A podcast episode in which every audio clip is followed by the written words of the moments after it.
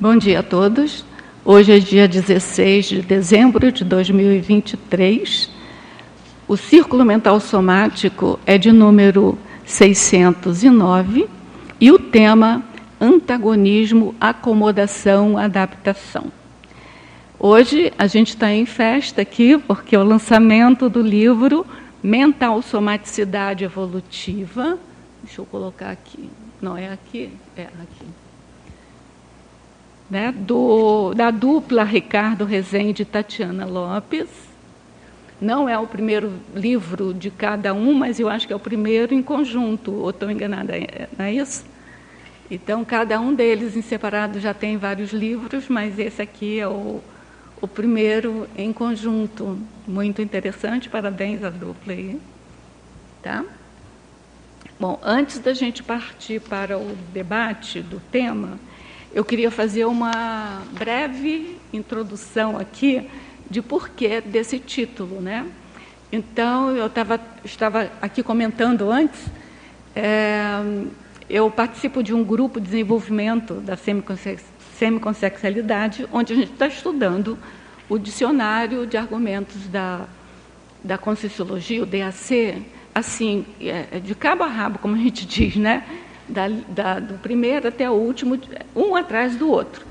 E eu fiquei assim, e o livro está organizado em ordem alfabética, mas me causou impacto positivo é, o fato do verbete acomodaciologia vir imediatamente antes ou do adaptaciologia, ou o contrário, né, o adaptaciologia vir imediatamente após o acomodaciologia.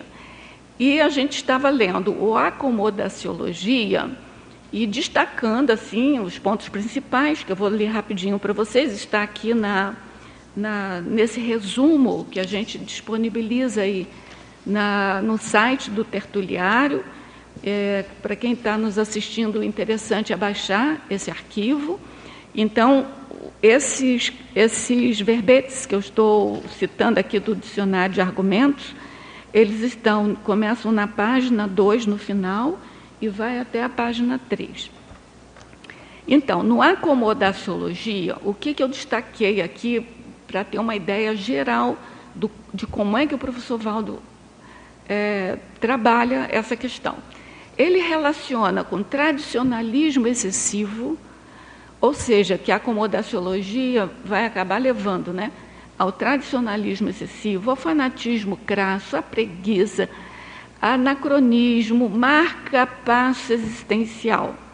E aí a gente passa para o seguinte, adaptaciologia, assim, em termos de título, a gente não viu assim muita diferença, mas quando a gente foi ler o verbete, ele já relaciona com o saber, com adaptar as realidades das pessoas, né? Então, se a gente vai fazer interassistência, a gente tem que perceber e se adaptar à realidade das pessoas, entender as ocorrências, as sincronicidades, é, a, a, a, condição que a meritocracia que leva à, assistenciologia, ou seja, a interassistência que a gente recebe, está intrinsecamente relacionada com a meritocracia e, o que, e, e saber disso nos leva à autopacificação íntima. Então, tudo isso está relacionado com adaptaciologia.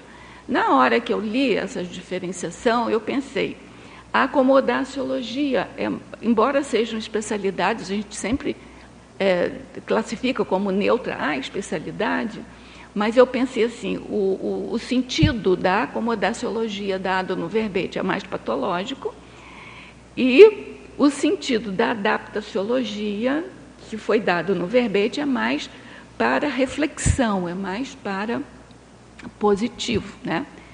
E aí a gente, foi quando a gente, né, todos nós combinamos e aceitamos a ideia de debater esse tema.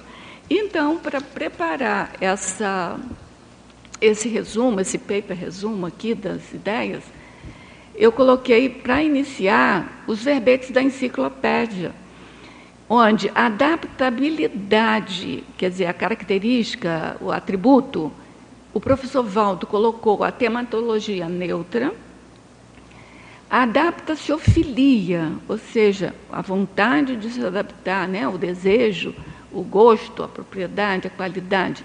Ele colocou como homeostático, me chamou muita atenção isso. Depois ele colocou é, a acomodação mimética, também me chamou muita atenção, que é patológica, nosográfica, mas por que, que ele teve que adjetivar como mimética? Será que acomodação sozinha não seria um neutro, alguma coisa assim? Isso ficou me, me martelando na, na, cabeça e eu acho que é isso que a gente vai debater aqui, né? essas diferenças. Tá? Bom, e aí eu queria ressaltar aqui alguns verbetes aqui de pessoas que estão presentes aqui conosco, que é a adaptação é, cognopolita do Jader Corvelo, e o autoenfrentamento da autocorrupção antiproex da Maelin Silva. Tá? Bom, então vamos à primeira pergunta. Eu gostaria que da gente é, expandir mais, né? Quais são essas diferenças entre adaptação e acomodação? Teria algum, algum ponto de convergência? Como é que é isso? Como é que vocês veem isso? Sim. É, Rosa, olhando no dicionário de uma maneira geral para ver a expressão denotativa, elas é, acabam sendo muito próximas, é uma aproximação simples. Né? Quando você vai lá na definição de adaptação, aparece acomodação. Você vai na definição de acomodação, aparece adaptação. É lógico que a maneira pela qual nós usamos uma e outra se tornam elas conotativas. No meu ponto de vista, adaptação é algo que você faz de uma maneira racional, pode ser uma adaptação evolutiva, um ajuste. É, enquanto o dicionário está como ajuste. A acomodação, eu vi uma acepção como conveniência, e isso me chamou muita atenção. Tanto é que aqui no, no, nesse material tem a acomodação cosmoética como sinônimo da adaptaciofilia. Então, eu penso que é muito mais, elas são muito próximas, uma muito. aproximação uhum. simples. Uhum. A, a adaptação ela é necessária, os ajustes são necessários, e parece que adaptado, mas acomodado, aí a história é outra. A acomodação traz a estagnação. É aquele patamar que você senta, descansa, não se questiona mais, por isso que aqui em acomodaciologia, o professor Valdo fala da religião. É aquilo que você não questiona, que você já tem as suas próprias verdades. Né? E, e acha que não, não vale a pena. A lei do menor esforço, quer dizer, não tem a curiosidade sadia e evolutiva. Então, elas são próximas, são, mas, do meu ponto de vista, elas têm uma conotação completamente diferenciada. Só para chamar a atenção, a gente aprendeu na, pela verbetografia que antagonismo não precisa de ser uma coisa é contraditória, contrária, é, estritamente contrária. Pode ser uma coisa diferente. E aí a gente está aqui nesse, nesse debate estabelecendo essas diferenças entre adaptação e acomodação. Como você mesmo disse, tem uma linha aí que liga as duas, né? Que elas mas são elas são diferentes. É, é, que elas são convergentes, é. mas elas são completamente diferentes. É, eu não diria convergente, eu diria é, como é que você fala quando tem Próximas. uma tangente, são tangenciadas. Elas tangenciam, tangenciam a palavra é essa, é, elas tangenciam, elas tangenciam. têm ali uma fronteira, né? Elas têm uma, enfim, mas obviamente no nosso caso, a nossa adaptação é evolutiva. Isso. Nós não nos ajustamos a qualquer situação ou a qualquer modelo. A gente sempre procura o, o, o conteúdo evolutivo. Mas sabe o que, que me, me, me traz assim uma, um questionamento? O professor Valdo usou adapta, como homeostático. Na hora de falar dessa acomodação, ele colocou acomodação A é, acomodação é, cosmoética e tem a acomodação, acomodação mimética. mimética. É, Exatamente. Exato. Até porque, então, no ponto de vista, é neutra, né? É. Ela pode ser anticosmoética, quando você usa a lei do menor esforço, e você se acomoda por uma preguiça mental, uma assídia, uma anomia, e ela, obviamente, pode ser cosmoética quando você se adapta a situações em que existe um crescendo evolutivo pessoal. Muito bom. Mais alguém, gente? Tem ah, eu. É, Rosa, concordo muito com a explanação da Miriam. Né? É bem interessante e é instigante você realmente fazer essa, esse tangenciamento, entender esse tangenciamento entre os dois, dois termos. Né? Eu estava pensando aqui em ampliar para a nossa realidade, né? Pensando em termos de escala evolutiva, digamos assim. Eu estava pensando na questão da gente chega na CCCI, aí tem algum lugar daqui desse paper que fala-se que a cognops, ou a cognops ajuda muito a pessoa a se mexer, né? a não se acomodar. Então a gente chega aqui, por exemplo, estava até conversando hoje com o Jair, escreve o verbete. Nossa, a gente sai em primené, aquela euforia, e fica naquele verbete, nunca mais você faz mais nada. Então você fez um desassédio mental somático, chegou num patamar, só que aquilo é o, é o início do princípio do começo, para você se desadaptar novamente e subir mais um degrauzinho fazendo um artigo, aí partindo para um livro. Aí eu estava pensando aqui no exemplo de hoje, né, do casal que está lançando o livro. Então, cada qual já fez seu livro. Qual era o próximo desafio? Fazer um livro conjunto, ou seja, uhum. se desadaptaram ali daquela escala de autor e subiram um pouquinho escrevendo livro enquanto dupla. Então, eu fico pensando nessa questão.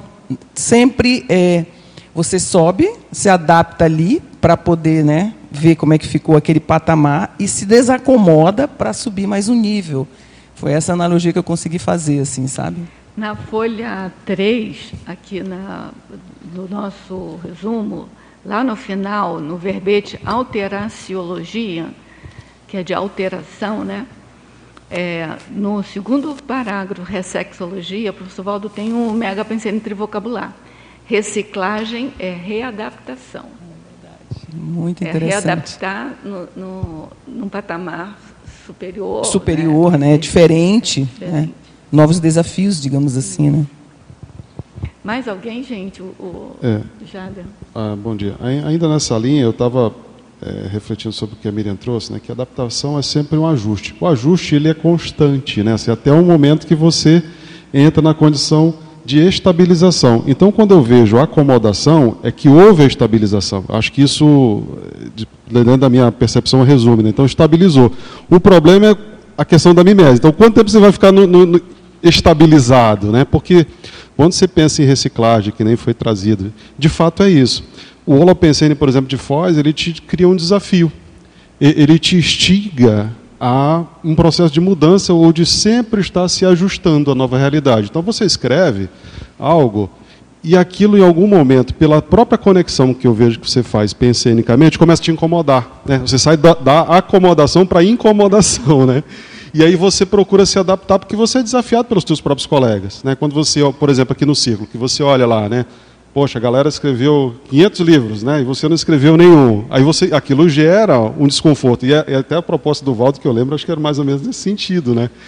O Holopensene te instiga a um processo de mudança e de estar sempre se adaptando. Mas não quer dizer que essa adaptação, esse movimento de mudança é necessariamente instabilidade, porque aí a gente vai pensar em desconforto, tal. Não é, é lúdico, é, é, porque você tem o valor da evolução envolvido, então é um movimento, é o movimento constante.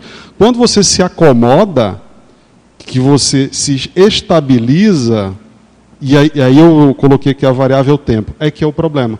Né? Então, se a gente for pensar no processo de urbanização, por exemplo, né? então, em algum momento, a consciência se estabilizaram naquele patamar e ficaram, e a, o resto foi evoluindo. E chega um momento que aquilo pode ser compulsório.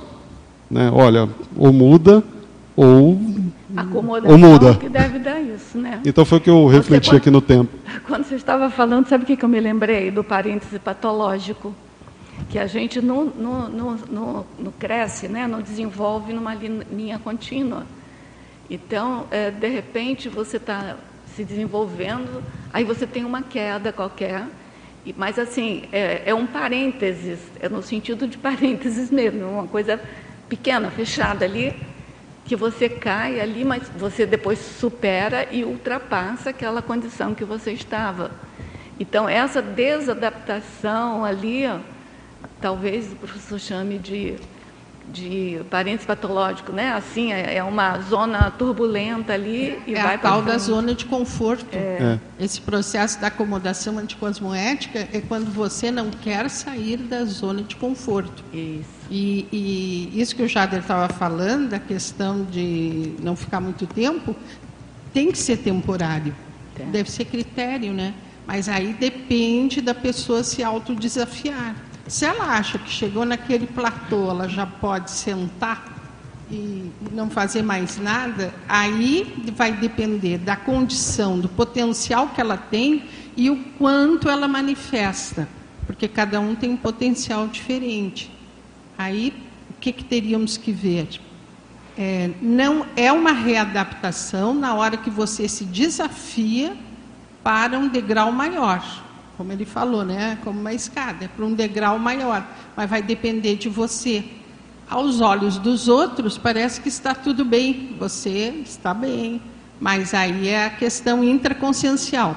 Até que ponto eu estou disposta a fazer as autorreciclagens o tempo todo? Então é, é, é aquilo, você se adapta por um tempo. Na hora que você consolida, você já tem que fazer um, um já tem que dar um passo além. É, porque a evolução por si só não é uma adaptação fixada, né? O, o, conceito tem uma frase do professor Valdo que eu gosto muito, que ele fala, não fala de adaptação, mas fala de coerência. E a coerência a gente pode imaginar ali uma adaptação. Ele diz assim: a, a coerência, é, até certo ponto, pode ser vista, a rigor, pode ser vista como uma grande contradição, uma grande incoerência. Por quê? A evolução, aliás, a evolução pode ser tida conta de uma grande incoerência. Porque a evolução se vai se modificando. Mesmo você sendo coerente com a evolução, você vai se modificando. Então, o conceito de coerência, estrito senso, é aquele que você não muda. Você não tem como, como ficar diferente ali. Então, se a gente está evoluindo, quem está olhando, ah, a pessoa é incoerente. Entendeu? Não tem coerência ali, mas, mas a coerência evolutiva é a evolução. Mas então, essa coerência vai se modificando na, na, medida que a pessoa isso, vai também isso. se reciclando. É igual ela a questão. Acompanha, ela é dinâmica. Né? É igual a questão da zona de conforto que você levantou aí, o verbete é neutro. E tem uma ortopensata que o professor Valdo diz assim: o ser não vive em zona de conforto. Então, quando a gente ouve, vê aqui com uma sinonímia acomodação cosmoética, eu pensei numa zona de conforto produtiva, entendeu? Que você tem que ter para ser produtiva. Queria, aproveitar, ficar... queria aproveitar esse seu raciocínio. É, eu concordo com o que o Jarbas comentou ali, que justamente veio essa ideia de estabilização e eu pensei na questão do avião, né, que chega lá e tem o, o, a velocidade cruzeiro, né, o voo cruzeiro. Você fica lá e para ele poder estabilizar, né, então estabilizou, tem a velocidade cruzeiro. É claro que ele não vai ficar lá o tempo todo, porque depois ele vai ter que descer, né? Depois vai ter que subir de novo. Quer dizer, é o trabalho do, do de quem está lá pilotando. E em, ter, em, termos de acomodação, eu, eu, vi que aqui tem uma, pelo menos uma, uma um ortopensata aqui na página 4, né? Sim. Nem sempre o que é novo tem um período de latência, contudo, tem sempre período de acomodação. Então, é mais ou menos nesse raciocínio que eu estava pensando. Você lança uma nova ideia e aí aquilo pode gerar um, um, uma desestabilização geral nas pessoas, principalmente se ela for uma verpom.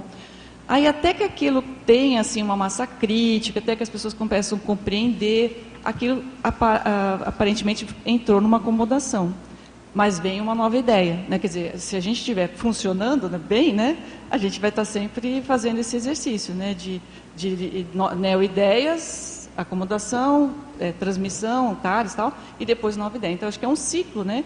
E a acomodação, ela passa por esse processo natural. Mas qual seria a diferença que você está pensando aí entre acomodação e adaptação? Porque isso aí a gente está chamando de adaptação, eu, eu, pelo menos na minha cabeça. Não, o que eu chamo a atenção ah. aqui é o, que o, período, é o período de acomodação da ideia. Ah. Né? É o que ele colocou aqui, eu concordo com ele. Então, assim, é, eu posso até me adaptar, colocar em prática, criar minha rotina a partir dessa ideia, eu me adaptei. Mas para isso acontecer, houve um período de acomodação para eu chegar nesse, nessa adaptação. Né? Então, entendi. eu vejo que uma coisa está ligada à outra. Tá, entendi. Tem o Eduardo, depois. Rosa, estava pensando aqui em relação ao conceito de estresse. Uhum. Porque ele é bem interessante, né? Porque, quer ver uma coisa? Evoluir é você saber lidar com o estresse evolutivo, certo? Uhum. Existe um conceito que é o estresse adaptativo. Então, para você, às vezes, fazer qualquer tipo de adaptação, por exemplo, a TENEPS, né, você vai ter que mudar hábito, você vai ter que gerar um estresse evolutivo em você para se adaptar a uma técnica, para você aplicar uma técnica. Então, o estresse adaptativo ele é anti-acomodação. Então, até certo ponto, assim, é como se fosse um antagonismo, né? Evolução, acomodação, quer dizer, se você nesse sentido aqui, eu, eu é entendi que sentido. é, mas é, é, outra coisa também aqui é, que é interessante é que assim a acomodação, deixa eu só pegar aqui, a acomodação ela eu não gera estresse. Perdeu o microfone. É, oi, oi. A acomodação ela não gera estresse, né? E aí a gente for pensar dessa maneira é, é claro que você não vai viver num, é, é, é, cronicamente estressado, porque isso não é, não é homeostático, isso foge do, do conceito de homeostasia. Então há uma dose, há um limite nesse processo que faz com que a pessoa é, ela evite evolutivamente, usando inteligência evolutiva, ela evite a acomodação e ela busque um estresse adaptativo constante a novos projetos, a novos patamares, a, novas, a novos atributos, busca de novos atributos conscienciais. E esse movimento ele é anti-acomodação. É, então, é, aquela fala inicial da Miriam, né, de que a acomodação, concordo plenamente, a acomodação, ela tem uma tendência muito mais nosográfica. Né? Então, por exemplo, quer ver uma coisa nosográfica da adaptação, que eu vejo isso muito assim, é o estresse, a pessoa que, entre aspas, ela, ela começa a se estressar demais e perder a dose da homeostase e começa a se adaptar ao estresse. Porque como é que eu vou falar que uma pessoa se acomodou ao estresse? Assim, existe algum índice intraconsciencial, alguma questão intraconsciencial de acomodação, que talvez esteja fazendo ela não enxergar decisões erradas, escolhas erradas, que faz com que ela se estresse demais. Nesse aspecto há uma, uma visão assim. Mas eu acho que há uma, um conceito assim que o estresse ele precisa ser dosado e ele se adequa muito mais ao conceito de adaptação, o estresse adaptativo, é homeostático, evolutivo, do que você é, enquadrar a acomodação num conceito pró-evolutivo, entendeu? Eu acho que é mais difícil fazer isso. Porque tem gente até que eu acho que acomoda no estresse, viu? Fica, fica assim, é, não faz nada para mudar ali, entendeu? Ela não está adaptada, porque o estresse te perturba. Então ela não está adaptada adaptação que Sim. eu entendo é quando você não tem perturbo. Perfeito, né? perfeito. Mas ela se acomoda naquele estresse. Ela, ela é, é, como, entre aspas, gosta de viver estressada. É. Algum ganho secundário nesse negócio. Tem, um né? Secundário. Tem algum ganho secundário nesse estresse dela todo aí. Né? E ela não está enxergando. E aí, nesse aspecto, concordo, ela está acomodada nesse ganho secundário. Uhum. Uma posição social, uma, uma questão qualquer ali que está fazendo ela embarcar nesse estresse. Né? Mas eu achei interessante a questão do estresse adaptativo, uhum, que ele é extremamente evolutivo, né? É. Ele, ele, é contínuo. Uhum. E outra coisa, só para finalizar, que eu acho que há uma, uma distorção comum, assim, é de achar que o curso intermissivo é um processo extremamente acomodativo e de, e de sabe, flautas tocando e você ali no processo zen fazendo estado vibracional. É, que é um, é um, o curso intermissivo é também um processo extremamente estressor, adaptativamente estressor. Né? Agora, quando você estava falando que a, a, o estresse adaptativo, eu fiquei pensando aqui, Eduardo, que a gente tem aquela coisa assim, né? O erro, o erro e acerto. É, então, quando você fala estresse adaptativo, me lembrou de quando você está na condição de errar para poder evoluir, entendeu? E, mas assim, a evolução pode ser só com acerto. Será que essa condição da gente aprender com o acerto, seja da gente do outro, será que isso cria estresse adaptativo? Cria? É isso que eu fiquei pensando. Não tem resposta não, mas eu pensei nisso. Mabel, você... É, eu queria não, só queria chamar a atenção que a palavra acomodar me lembra mais uma coisa psicossomática. E a palavra adaptar me lembra algo mais mental somático.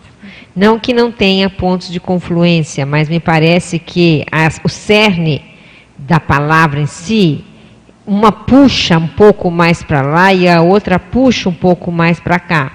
E no meio desse caminho existe uma palavra que é assentar assentar com dois S. Então, o que acontece? O assentamento intraconsciencial, ele não é acomodação. Não é. Não é. Hã? É uma consolidação. Então veja que, por isso que a acomodação ela tende a ser mais negativa. Porque já existe outra palavra que explica aquela condição positiva da acomodação, que é quando você assenta intraconsciencialmente algum patamar, algum nível, algum trafor, sei lá o que for. Não, só para lembrar isso, que eu estava pensando aqui enquanto vocês estavam falando. Muito interessante. Oh, Rosa, só para pegar o gancho assim, né? Houve um contato telepático ali com a Mabel, né? Eu fiz um polinômio aqui, né? É. Adaptação, consolidação, aprendizado, evolução. Porque é, é, mais ou menos isso. Eu acho que é uma confusão da, da condição. E a palavra ela, ela, é importante que se estude, que nem a Miriam trouxe muito bem aí. Porque, assim, quando eu penso em adaptação, eu penso é, na formação de processos sinápticos, né? falando de consínia. Você vai aprendendo algo. Então, só que isso não necessariamente se consolidou em termos de aprendizado. E aí entra que, em confluência com o que você falou sobre acerto. Quando você aprende algo, você tem uma tendência, né, se não for psicossomático e, e, ser mais mental somático, você não errar. Então você aprende pelo acerto. Você sabe que aquela técnica, vamos falar aqui da TENEPS que foi citada, ela ajuda a gente a evoluir. Ela é um acerto. Porque você compreende, você aprendeu e, e aquilo consolidou na tua memória que é pró-evolutivo. Então é um aprendizado pelo acerto. Então quando se fala em consolidação, né, então falando de patamares evolutivos ou escala evolutiva, leva um tempo até que a condição da desperticidade, da semiconsciencialidade, ela se consolide, talvez vidas. Mas isso passa por um, por um processo de estresse, que nem o Eduardo trouxe, mas esse estresse pró-evolutivo, né? vamos colocar assim, né? pegando só. Mas eu acho que tem a ver com a questão da consolidação de um aprendizado, né? a consolidação de uma ideia, de uma informação. Né? Agora eu queria chamar sua atenção aqui, antes de passar para a próxima pergunta é que no dicionário de argumentos o professor Valdo desenvolve o verbete acomodaciologia no argumentum dissexiológico, ele está dissecando a questão. No adaptaciologia, o argumento é reflexivológico, ele está fazendo uma reflexão. Né? Eu acho que isso é interessante para a gente ver o rumo que o verbete está tomando. Né? Bom, quer, quer fazer alguma pergunta? Quer comentar alguma coisa? Eu queria fazer um comentário tá, aqui. Vai. Na verdade, queria fazer alguns comentários e uma certa conclusão, né?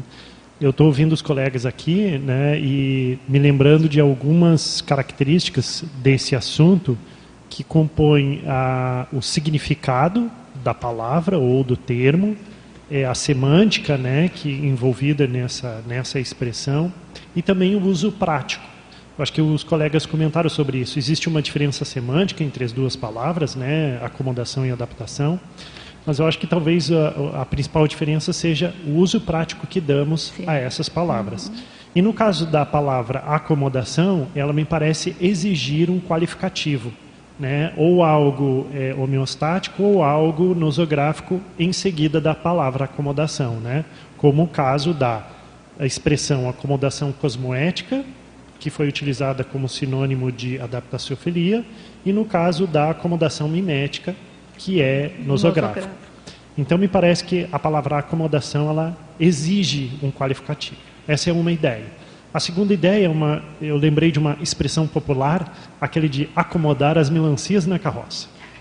É, e isso e essa expressão popular, eu acho que ela me traz um significado da palavra acomodação que é um certo ajuste e que é o que os colegas comentaram também de acomodar, adaptar, eh, não queria usar a palavra adaptar, é. mas sedimentar ali, né? É quase um cala-boca, né? Ali. Ficar ali na melhor condição.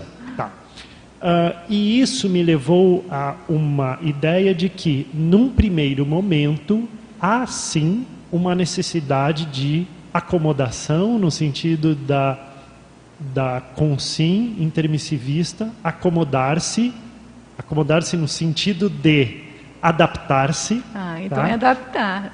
Adaptar-se ou uh, estabilizar, obrigado. Estabilizar-se num determinado meio, seja no ambiente intrafísico, seja na família, seja aqui na Cognópolis, seja na profissão. Há a necessidade de, desse ajuste inicial. E esse ajuste inicial, ele pode ser sinônimo de acomodação, no sentido de acomodar, tal não? qual. Por que acomodar... não adaptar? Por que não adaptar? Também, eu, eu penso que também. isso que você está falando, professor Valdo, dá mais a, a conotação de adaptação e não de acomodação. Ok. Ok. Acomodação é uma coisa que acabou ali parou. Eu não, eu não estou defendendo o uso das sim, palavras, sim, só sim. que Uh, do ponto de vista prático, as pessoas, de um modo geral, podem utilizar a palavra acomodação com esse sentido. Sim, sim, entendi. Uh, e aí uma outra ideia é a ideia de que, como foi citado a questão do processo evolutivo, uh, a evolução, na verdade, ela é composta de diversos ciclos adaptativos ou ciclos de contínuos, contínuas mudanças estabilidade. São períodos de mudança e períodos de estabilidade.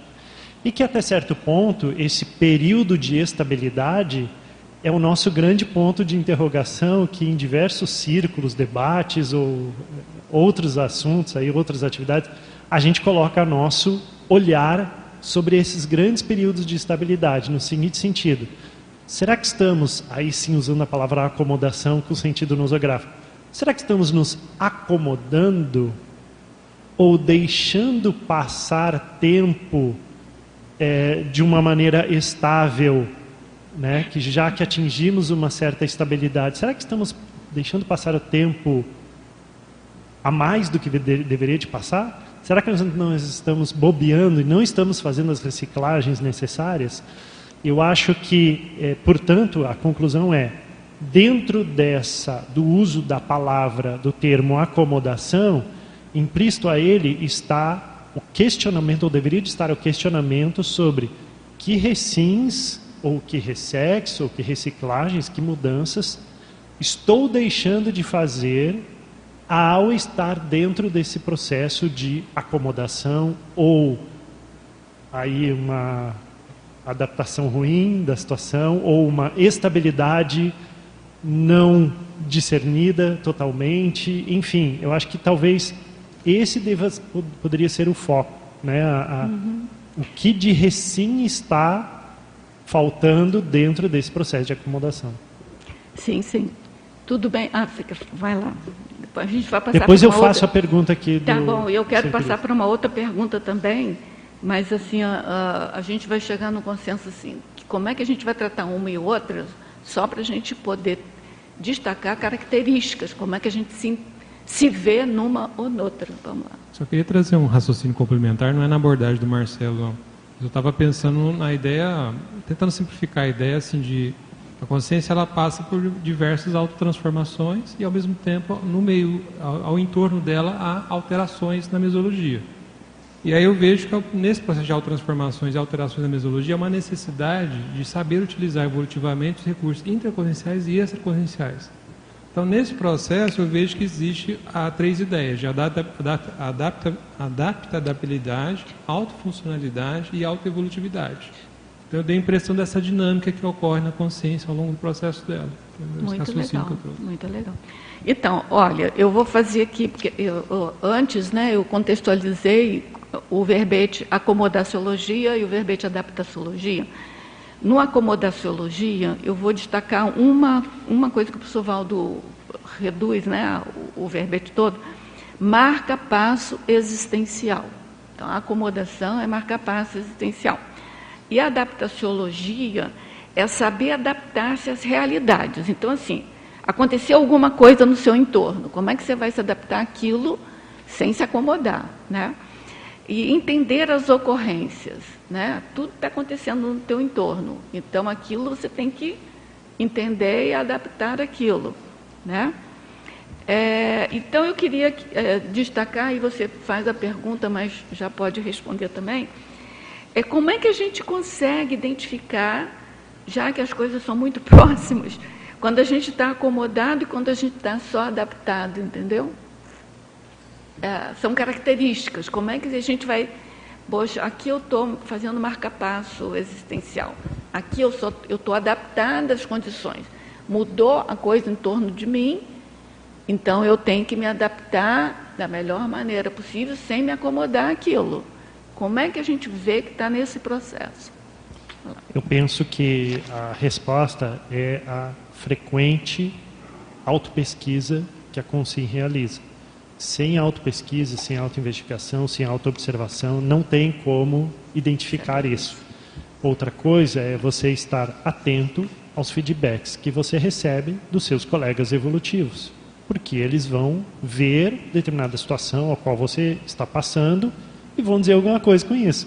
Você pode admitir aquilo ou não, aquilo pode ser fato ou não, aquilo que o feedback que você está recebendo, mas você deve considerar. Então eu sempre faço isso, eu busco sempre me manter é, com autopesquisa constante, sobretudo.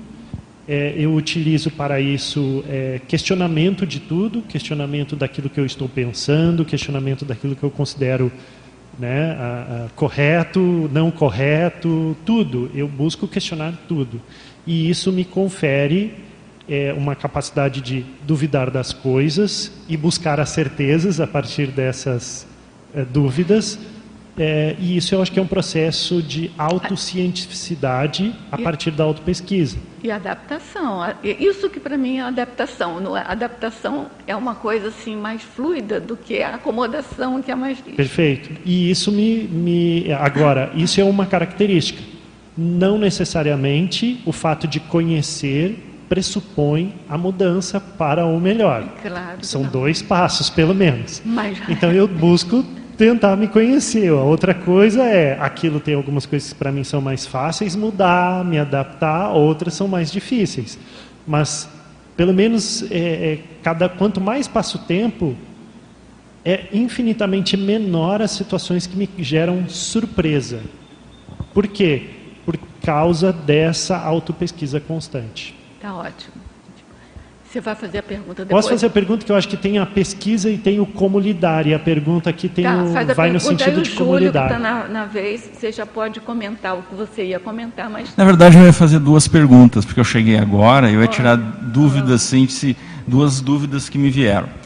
É, a primeira, se uh, a acomodação e a adaptação são sempre antagônicas, se elas não podem coexistir. Eu não sei se vocês já discutiram a isso. A gente já, já falou alguma ah, coisa tá. sobre Tudo isso, bem. porque onde é que fica é um tangenciamento. Certo. Há uma tangência, um tangenciamento, mas o professor Valdo trabalha as duas consequ... a consequência das duas coisas como diferente, entendeu? Aqui no ADAC. Uhum. E a outra dúvida é mais uma curiosidade, se alguém chegou a comentar que é, esses conceitos aqui dentro da Conscienciologia, eles são diferentes das teorias do Piaget, né? Sim, sim. Já, Fala, já foi falado isso também? Já, Porque ele já. fala lá, acomodação, sim, adaptação, sim, sim. mesma coisa. Ah, então tá bom. Também. Tá tudo certo, então. Mas eu acho que aí é que está a riqueza do nosso debate. A gente está, é, como que você fala, é, repaginando aí as palavras, né? Que, aliás, o professor Valdo é mestre nisso. Mas eu acho bem importante a gente ver que a, o verbete é, acomodaciologia e adaptaciologia do DAC tem o argumento diferente. Então, assim, ó, o adaptaciologia, o argumento é reflexivológico, de reflexão. E o, o outro, o acomodaciologia, é dissexiológico, ele está dissecando as consequências. Né? Então, me parece que é, que é diferente aqui a, a consequência. Né? Rosa, então o nosso telecirculista Eduardo Doria faz a seguinte pergunta, na página 1, depois da frase enfática, no item ajustamento. Como nos adaptamos com domínio no, do contexto atual, neste momento evolutivo com tantas mudanças tão bruscas? O que, que vocês acham? Vou repetir a pergunta aí. Ó. Eu acho que era a Sandra. Vai lá, Sandra. Como Depois nos, é você. A pergunta é como nos adaptarmos com domínio do contexto atual, nesse momento evolutivo com tantas mudanças tão bruscas? É, eu acho que é uma coisa assim que a gente pensa, quer dizer, eu penso, né? Eu lembro, eu, eu gosto muito do, daquele autor Michel de Montaigne, que é lá de 1500 tal, mas as coisas sempre estavam assim na época dele também, né? Sempre estavam conturbadas e tinha guerra para cá, guerra para lá, era pior, né? Às vezes, né? É verdade. E ele falava assim que ele olhava tudo aquilo e para ele é, ficar mais tranquilo, ele olhava para dentro dele mesmo e dentro dele estava tranquilo. Então ele se adaptava sempre com essa com essa condição de equilíbrio interno, aquilo externamente não, não afetava. Né? Então é a questão do sobrepairamento que o professor Valdo fala. Né? Mas acho curioso, ele já está naquele nível, deve estar no outro nível hoje, bem, bem mais avançado, né, essa consciência aí, é, já falando desse nível. Aí, quando fala dessas questões externas, eu lembro disso. Não, ele se aninhava na pacificação íntima dele, né? Então é isso que eu acho que é, o, é, o, é a gente. Se você está trabalhando, como você mesmo falou, você está sempre um passo além ou um passo adiante do que está acontecendo aqui, porque você está é, tá trabalhando ainda a consciencialidade tudo. Então, aquilo que, aquelas, que, que aquela situação que está acontecendo aqui, ou de guerra, ou de, é, sei lá, de opressão, qualquer coisa, aquilo, aquilo é uma, uma temática para sua autopesquisa. Então, você vai olhar aquilo, como você se posiciona, e aquilo você vai se, é, se adaptar no sentido de entender. É, entender, de, é, de concluir. Perfeito, isso. Agora, o que você falou também, eu concordo quando ela fez a pergunta, né? Como saber se estou acomodado ou adaptado? É, eu pensei na, é, no meu movimento pessoal também, de uma espécie de insatisfação evolutiva constante. Então, assim, eu não fico satisfeita com aquilo rapidamente, né? Então, eu fico perguntando. Então, eu pus aqui, até quando você falou, já tinha escrito, omni questionamento. E aí eu sempre me pergunto, qual é o próximo passo evolutivo? Né? Então, o que, que, eu vou fazer agora? O que está na linha de, né, da, da, sequência evolutiva? E eu lembro que o professor Valdo sempre falava assim, né, a cada nova conquista, para você não ficar lambendo a cria, né, que ele falava, ah, você vai lá, você escreveu o seu livro, não sei o quê, fica lambendo a cria, não, já vai pra já outra. vai para outra. Né? Qual que é o próximo trafar, trafal que eu vou que eu vou me empenhar em superar, alguma coisa assim. Então, é esse estímulo constante e a gente não, não ficar muito tempo tudo bem, você pode ficar feliz uma semana, mas não, não ficar muito tempo. né? Não precisa ficar infeliz com o resto, mas assim. É igual euforia, é, é igual tá euforia, euforia, euforia, que a gente perde a oportunidade de fazer isso. algo se ficar só na Fica ali naquela coisa assim. Aí me fez lembrar tudo isso daqui, aquele, aquela questão que o professor Valdo falou da marasmologia, né? Então, parece que aquele período, estava todo mundo achando que estava todo mundo fazendo um monte de coisa, mas no fundo não está fazendo nada. Então a gente pensa assim, nossa, mas se estou fazendo tanto movimento, e mexe para cá, mexe para lá, quer dizer, faltava uma conexão, faltava uma, uma vamos dizer assim, um equilíbrio né, e, e, entre as áreas.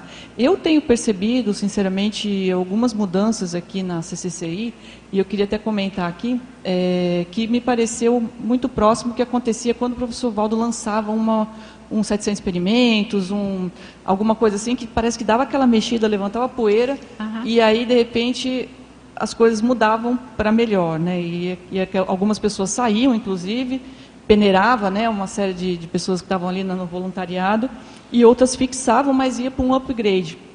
Então, o que, que eu estou percebendo? Não sei, depois cada um vê aí na sua percepção, que nós estamos passando por um upgrade evolutivo, porque eu vejo várias ICs né, comentando, olha, não sei o que está acontecendo, está entrando muito voluntário novo, a gente está re realmente fazendo um planejamento, realmente fez uma, uma mudança. Então, assim, é para a gente ficar acordado em relação a isso que está acontecendo.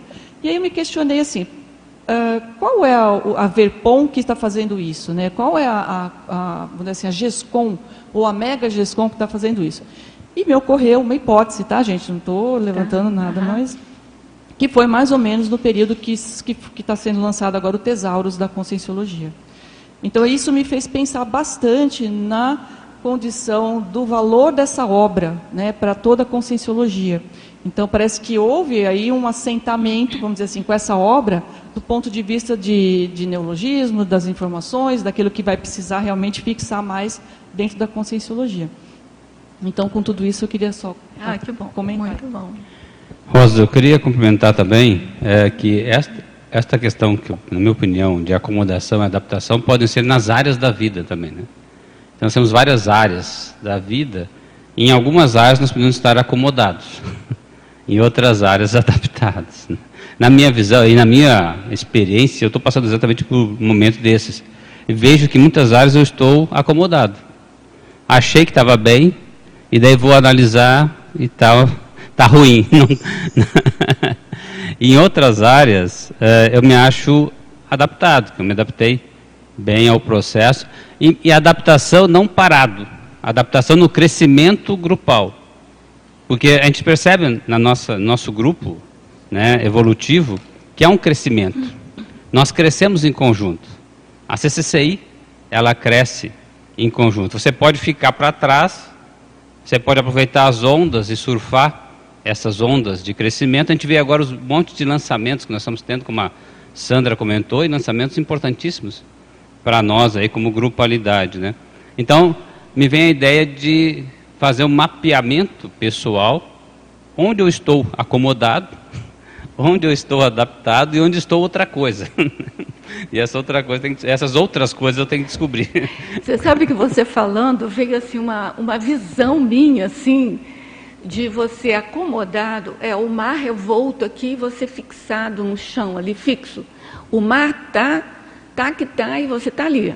E a adaptação é você está fazendo o molejo, sabe, que o navio faz para se adaptar tá, às ondas do mar. Está surfando a onda, né? Entendeu? Tá. A diferença é essa. Não é que você vai é, nadar de braçada em qualquer uma das duas coisas. Mas, assim, a adaptação que eu estou entendendo que o professor Valdo está falando é de você se adaptar às ocorrências, de você adaptar o que está acontecendo no seu lado sem se acomodar, sem ficar fixo na ideia que você tinha anteriormente, entendeu? Você vai até. E também não precisa de, de se adaptar e fazer igual que o outro está fazendo, mas é de compreender o outro. É essa que é a adaptação. A gente está aqui, enquanto intermissivistas, no, vamos chamar assim, no mar de, de, de ressomas compulsórias, concordam? E a gente teve o privilégio de, antes de ressomar, entre aspas, compulsoriamente, como a gente estava conversando antes, a gente passou pelo curso intermissivo e veio com uma cognição melhor. Então, olha só o trabalho que a gente dá, o mar revolto aqui, a gente não pode ficar duro, fixo, tem que se adaptando, mas não fazer a mesma coisa que o outro, mas compreendendo o outro. Foi isso que me veio, assim, é. uma, uma alegoria assim, na minha cabeça, é. entendeu? Só complementando, porque é, é, esse processo de grupalidade, nesse crescendo evolutivo, tem um momento de cada um. Então, quando a gente consegue se adaptar a esse crescendo da grupalidade, nesse fluxo cósmico, né, nesse, nesse crescimento evolutivo grupal, eu acho que é mais adaptação. Está se adaptando a esse crescimento. Sem se acomodar. E sem se acomodar, porque, que nem a Sandra comentou, você produz lá um livro, produz alguma coisa, um verbete, e parou. Né? Então, você se acomodou. Nesse fluxo evolutivo é. grupal, você pode estar acomodado ou adaptado. Né? Porque se você não se adaptar, o que, que vai acontecer? Você vai ficar revoltado com aquilo que está vendo, vendo em volta. É entendeu? É crise, né? Gera crise. Gente, olha só, tem uma ordem aqui. É o Jader que estava na frente um tempão, depois, não sei se é Eduardo Mabel e depois é o, o Júlio. Não, eu só ia complementar a questão da flexibilidade que você está falando, né? Porque pensa só, até trazendo para uma realidade muito próxima quando a gente fala em interassistência. A interassistência, como ele dizendo, quando você se predispõe a uma assistência, isso te exige flexibilidade. Vai gerar um desconforto, você faz um acoplamento áurico, obviamente você tem que se adaptar àquelas informações, aquele padrão de energia. E eu acho que tem relação com isso que você está fazendo. Então, assim, o movimento interassistencial ele te promove, né, ou te cria a, o potencial da adaptação, né, da adaptabilidade. Ele exige adaptação. Ele exige, ele exige adaptação. Só que isso te impulsiona para aquela condição do crescendo evolutivo. E aí quando o Dória pergunta sobre o momento atual, né, a gente fala de holopensene. Então, isso vai exigir flexibilidade da gente para não ficar alheio, mas buscar em si esses potenciais que nem a Sandra trouxe. Não, você vai olhar para si e ver, cá, como é que eu me como é que eu me insiro dentro desse contexto? Você não vai se deixar contaminar. Você vai usar todos os seus potenciais, e aí é, foi comentado ainda há pouco sobre a, a, os aportes, né, tanto internos quanto externos, então os amparos e tal. Então, qual é o teu papel nesse contexto como um todo? E você vai ter que se adaptar. Poderia né, dizer que o, a, o atributo aí é a lucidez? A lucidez, né? E eu acho que assim a, a, a, questão da interassistencialidade mesmo, sabe? Porque você quando você pensa na tua responsabilidade, na tua representatividade multidimensional, isso te leva a uma condição de, de, flexi, de se flexibilizar né, e de aprender com esse processo. Eu, eu não, não vejo diferente. Né? Trazendo, ele está falando no contexto mundial, penso eu. Né? Mas, de novo, trazendo exemplo da própria CCCI. Né? Quando você vem para Foz do Iguaçu, quando você vai numa Cognópolis ou muda de cidade, isso vai te exigir flexibilidade. Se você vai para um lugar diferente, uma cidade diferente, e eu posso falar que mudei de, de norte a sul, né, conheço de, do Oiapoque literalmente ao Chuí, isso vai te exigir uma flexibilidade mental, né, colocando simploriamente, para se adaptar aos valores de cada lugar, tentar compreender, mas não quer dizer que você vai absorver 100% daquilo, você vai aproveitar o melhor de cada lugar. Então a gente tem que aproveitar o melhor do momento, mesmo sabendo que ainda estamos num planeta aí com muita patologia. Né? Eu acho que a adaptação é o título desse. é um, um dos atributos da mental somaticidade evolutiva, né? que é o lançamento do livro hoje. Eu acho que isso aqui é importantíssimo para adaptabilidade. Vamos lá. É o... o Rosa, eu queria é, chamar a atenção aqui na página 4 que tem aquela pensata ali, ó, desperticidade. As consciências que já poderiam ser despertas há séculos, mas a acomodação e a falta de renovação as fazem postergar o desafio evolutivo. Assumir a condição da desperticidade é dificuldade inerente exclusivamente ao pré-desperto. E aí eu lembrei do processo de acomodação que nós tivemos, né, muitos séculos e podemos correr o risco de ter ainda, a acomodação aos zeitgeists, né? Então, zeitgeists da política, zeitgeists do militarismo, zeitgeists da religião, épocas né, com maior influência desses zeitgeists. E aí a ideia de que a apriorismose ela vai pegar no processo da acomodação. Porque nesse negócio que você falou das ondas, de se adaptar ali às ondas e tal, é, o a priorista ele vai ter um processo rígido ele não vai conseguir se adaptar muito. Não vai. Porque ele vai, ele vai querer acomodar, ele não vai querer eh, se pôr no lugar da realidade, ele não vai interagir com a realidade para descobrir o que, que ele precisa mudar, mexer em si. Ele vai ficar nesse processo mais dele mesmo, individual, individual naquele processo acomodativo mental, é, da mesma maneira de pensar priorista. E aí você vê como que as coisas são amarradas. Né? Nesses séculos todos, essa postura fez né, com que a gente perdesse o bonde lá atrás. Né? Seria a estaca, né? Eu, a, a, palavra veio agora. A estaca que está ali, o mar pode bater à vontade, que a estaca está firme ali. Entendeu? E uh, não se adapta. Né? Já o molejo ali da, das coisas que estão soltas ali vai se adaptando. Mabel, você depois é o. Eu, a pergunta é como é que identificar, né? Se a pessoa. Isso, é. Ela está adaptada ou, ou acomodada. acomodada. Eu estava lembrando é, a história da adaptação, né? É, no fundo, o que a gente tem que fazer, eu entendo, é se adaptar às leis evolutivas. Leis. Leis e princípios evolutivos. eu acho que na base da história o que, que a gente tem que aprender? Se a gente se adapta e entra no fluxo disso, a, eu acho que acelera tudo, né? Então não é ir contra isso e nem se acomodar naquilo que já já conseguiu, mas você tem que vislumbrar e aí a coisa fica mais dinâmica, né? Agora, por exemplo, na CCCI, na, na, inclusive na Cognópolis, a pessoa pode estar aparentemente adaptada e não, tá. e não estar. Por quê? Porque a adaptação, no sentido positivo, né, ela significa entrar nesse turbilhão uhum. de, de desafios que a própria CCCI e a Conscienciologia nos impõem. E você pode estar muito bem, confortavelmente convivendo na CCCI, aparentemente adaptado, mas não se adaptar aos desafios. Isso.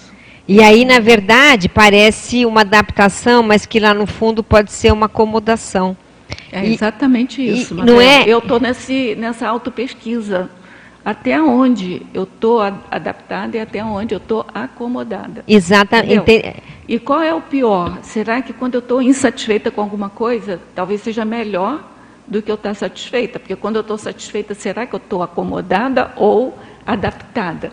Quando eu estou insatisfeita, pode ser que eu, então, a insatisfação é, ela é boa, né? Eu estou nesse dilema. Assim. Mas eu acho que a insatisfação é boa, porque mesmo que a pessoa seja está chegando na dispersidade, tem mais 50 coisas, 50% para caminhar, né? Então é bom ficar insatisfeito. Eu acho. Acabou, passa aí para outra. Não, nesse caso, o nível mínimo de insatisfação ela é boa, né? Porque senão ela não caminha no, naqueles, na porcentagem da escala evolutiva que ela precisa caminhar. Mas eu só queria chamar atenção, então, para resumir, porque eu não sei se pegou no coisa. Você pode estar aparentemente adaptado, vivendo, tudo está tudo bem, você está em várias áreas da CCCI, inclusive produtivas. Mas no fundo, ela, existencialmente, ela pode estar acomodada. É, e quem é que vai descobrir isso? Só ela. Só ela Porque e... ela sabe dentro dela o que está faltando e aonde ela está sendo autocorrupta. Isso. É, é, aí que eu acho que fica o tangenciamento entre uma coisa e outra. Porque a gente está considerando duas, a, a, a, duas palavras diferentes, sempre tem conotações diferentes. Senão seria a mesma palavra, né? Não precisava das duas. Mesmo quando sinônimos, está certo? Mas a gente está considerando essa distinção que, você, que, a Mabel acabou de fazer. Mas tem um tangenciamento, né, que a adaptação é, resvala aí numa acomodação e você tem que estar sempre atenta. Júlio. É, é, a pessoa pode estar, por exemplo, o exemplo do voluntariado, né? voluntariado ela pode estar bem adaptada às funções que ela está exercendo, porque às vezes ela tem até um lastro de experiência, né? sei lá, uma pessoa comunicativa, tem boa iniciativa, tem ampla experiência profissional, então ela vai nadar de braçada em termos de é, é, funções administrativas e tal do voluntariado. Mas às vezes ela está acomodada no sentido da ausência de reciclagens, por exemplo, de recim, ou de aprofundamento da consciencialidade dela. Então aí os dois acabam atuando de uma maneira é, combinada. Né? Agora, é, o que eu gostaria de falar é o seguinte: em relação à adaptação, eu estava pensando assim, que a consciência, é, em termos dessa dimensão aqui, a gente tem que estar tá se adaptando a tudo o tempo todo. O tempo todo. Porque nós somos né, de uma outra dimensão, um outro contexto, uma natureza evolutiva, então a gente tem que estar tá se adaptando. Então a gente se adapta ao, ao, à dimensão intrafísica, mas também a gente busca o tempo todo adaptar a dimensão intrafísica à evolução da consciência. Então aí entra, quando a gente, por exemplo, lança um neologismo, uma técnica, uma coisa, a gente está tentando adaptar o conhecimento tal à nossa realidade. Mas eu queria dizer o seguinte, eu tenho uma visão de adaptação que ela junta aí um, aí é um sinergismo, né, um, um antagonismo, que é o aproveitamento mais o inconformismo. Então vou dar um exemplo, tá? Então, por exemplo, a consciência ela nasceu numa época, num zeitgeist de guerra, de muito belicismo. A consciência ela vai ter que se adaptar com sim, ela vai ter que se adaptar de alguma forma àquilo ali, senão ela vai sofrer muito. Ela tem que se adaptar, ela tem que andar conforme eh, as coisas estão, o fluxo das coisas. Só que então o que, que vai acontecer? Ela vai aproveitar aquele momento evolutivo de alguma forma, evolutivamente para ela a, tirando aprendizados, reciclagens, fazendo assistência.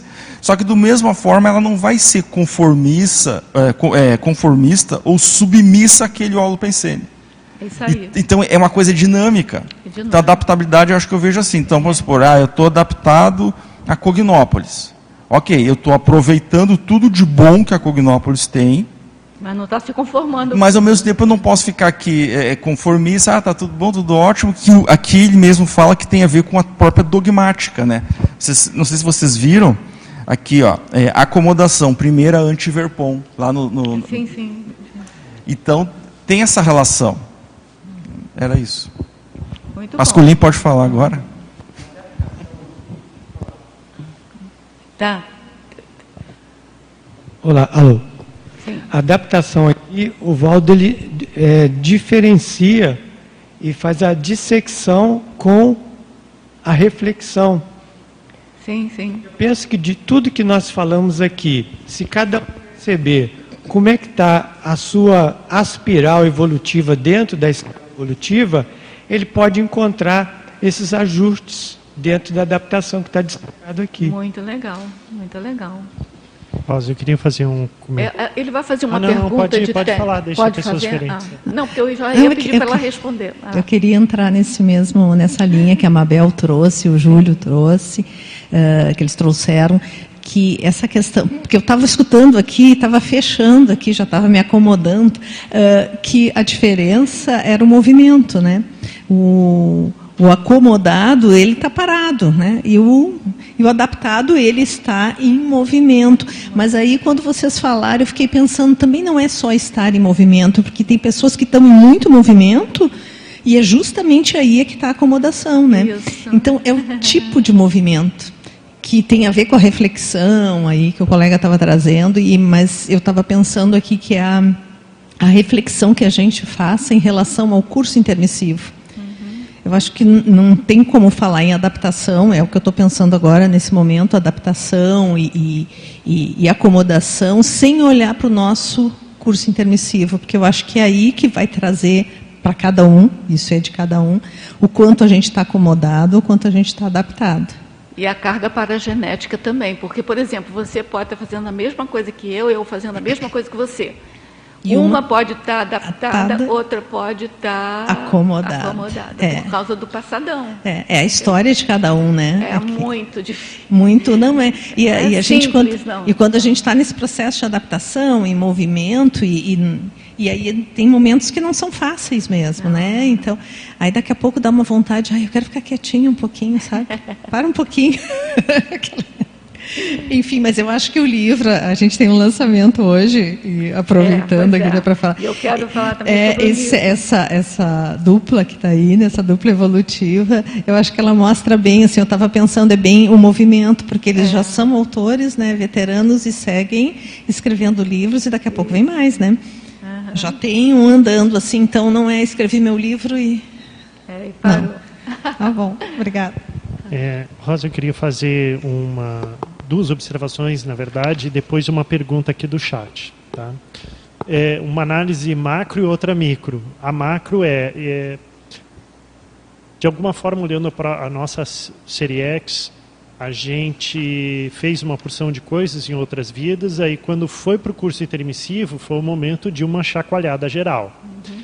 E isso fez com que a gente tivesse, obrigatoriamente, se adaptar a um novo contexto, e agora um contexto já mais consciente, um contexto evolutivo.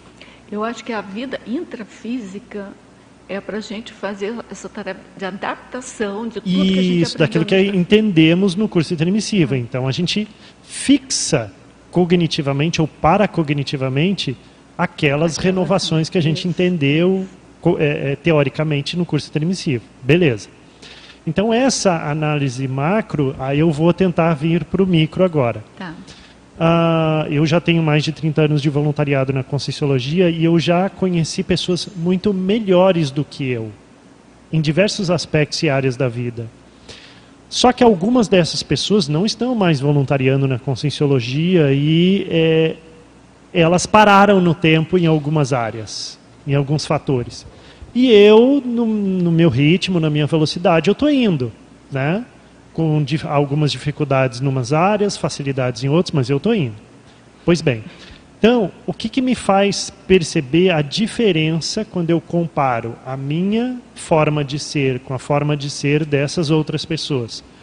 Uh, eu vejo o quesito adaptabilidade como uma característica diferenciadora, ou seja, de alguma forma eu consegui me adaptar melhor às diversas situações da vida intrafísica e da ProEx. E aí, comparando com essas pessoas que eu entendi que eram muito melhores do que eu em determinado momento da vida, mas a vida foi passando, eu fui chegando, desenvolvendo coisas, eu fui chegando na, na qualidade que elas já tinham. O que falta, então, é, é, é essa da, uma das características é essa adaptabilidade. Mas o que compõe essa adaptabilidade? Né? O, a adaptação ela é uma característica, mas ela pode ser decomposta em vários outros atributos.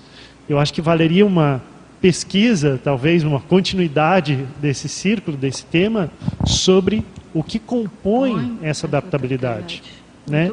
O que move a pessoa a conseguir se adaptar do ponto de vista evolutivo, a conseguir chegar aqui nessa vida. Ela entendeu todo o processo do curso intermissivo, chegou na vida e beleza, vou fazer aquilo que precisa ser feito.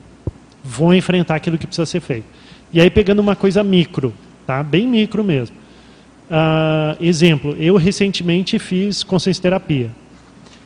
E aí eu estou lembrando aqui de uma determinada pessoa é, que falou assim, é, não, mas eu, eu recomendo para os outros, mas eu não vou fazer consciência terapia não.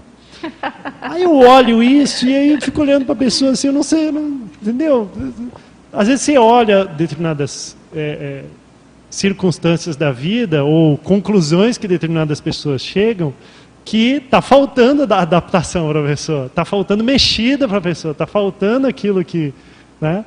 Então, eu acho que eu quis dar esse exemplo aqui, do ponto de vista de fazer consciência terapia, como um exemplo bem pragmático de como a pessoa consciente intermissivista ela pode usar a característica da adaptação do modo mais positivo possível para ela mexer naquilo que precisa para ela continuar evoluindo. Eu vou chamar a atenção aqui de um, um parágrafo aqui da página 1 logo, caracterologia, que conforme a evoluciologia, as, as consciências em geral podem ser classificadas, por exemplo, em duas categorias, adaptadas e inadaptadas. Eu só vou ler adaptadas. As adaptadas são as equilibradas, bem dispostas, mais desassediadas, sincrônicas e harmonizadas com o fluxo da vida do cosmos em desenvolvimento contínuo. Não é movimento, é desenvolvimento contínuo. contínuo. Tá? Perfeito. Você pode estar em movimento, mas sem desenvolver. Então é desenvolvimento contínuo. Agora Aí a, a pergunta, pergunta, pergunta da telecirculista Rita, ela diz o seguinte: com sim adaptada poderia ser sinônimo do princípio do começo do serenismo? Sinônimo do princípio do começo Eu penso serenismo? que sim, porque olha só, se adaptação é equilíbrio, boa disposição, mais desassediada, né? Mas eu acho que começa antes, eu não sei o que vocês acham. Uma adaptação começa desde já, né? Agora, o, o máximo da, da, da adaptação eu não sei se seria o serenismo, né? Ontem eu estava revendo. A Rosa, tá... o que, que é o desde já? Eu não, não eu a, perdi. A, a, a, adaptação é desde agora, que a gente tem que ir se adaptando, mas não, a pessoa mas, perguntou... Desde sempre, Darwin já falava que na, na evolução as espécies elas têm que é se de... adaptar para... Não é isso? É. falando mas assim, o que ela estava perguntando é se você chega no... Eu entendi assim chega no ápice da adaptação se você quando você já é serenão. Eu não sei, porque ontem eu estava relendo uma, um dos círculos, um dos livros, né, do Círculo Mental Somático, e, e eu, eu, li um, um, pedaço que me chamou muita atenção, desde a época que a gente estava fazendo a revisão lá, que é falando que nem a CL tem o traforismo absoluto. Porque se ela tivesse se o professor Valdo admitisse, ele falando isso, né? se eu admitisse que, que, a, que a CL tem o traforismo absoluto, eu diria que a, a evolução terminaria na CL. E não é, eu não sei, depois da CL a gente não estuda, entendeu? Então, a, a evolução não para com a CL. Então, eu diria, copiando aí, fazendo um paralelo a isso que eu li, que essa adaptação, ela vai longe, né? Ela tem graus de adaptação à realidade que a gente vai compreendendo. Rosa, né? vai eu, enxergando. Deixa eu fazer uma complementação nisso aí. Vamos pensar uma questão aqui, né? A criança nasceu, ela estava totalmente acomodada ao útero. Né? Aí ela vai ter que se, se adaptar ao oxigênio, ao oxigênio inalado, né? No pulmão, estava adaptada lá. É, adaptada, é, mas até certo ponto é gostoso, né? Ficar lá no útero. Eu não sei se é adaptado ou acomodada, mas o fato é que a hora que ele, ela sai do útero, ela vai encarar a vida real aqui do oxigênio, né? do inalado, do pulmão tudo mais. E aí eu lembrei da questão da segunda dessoma da primeira dessoma. Porque a primeira dessoma é um processo fisiológico, não tem como escapar. Né? E se a pessoa ela fica acomodada ao processo da vida anterior, ela não consegue passar para a segunda dessoma. Então ela faz um processo todo ali de parapsicose, ela não quer encarar, ela está acomodada, ela pode estar acomodada as energias dela naquele processo.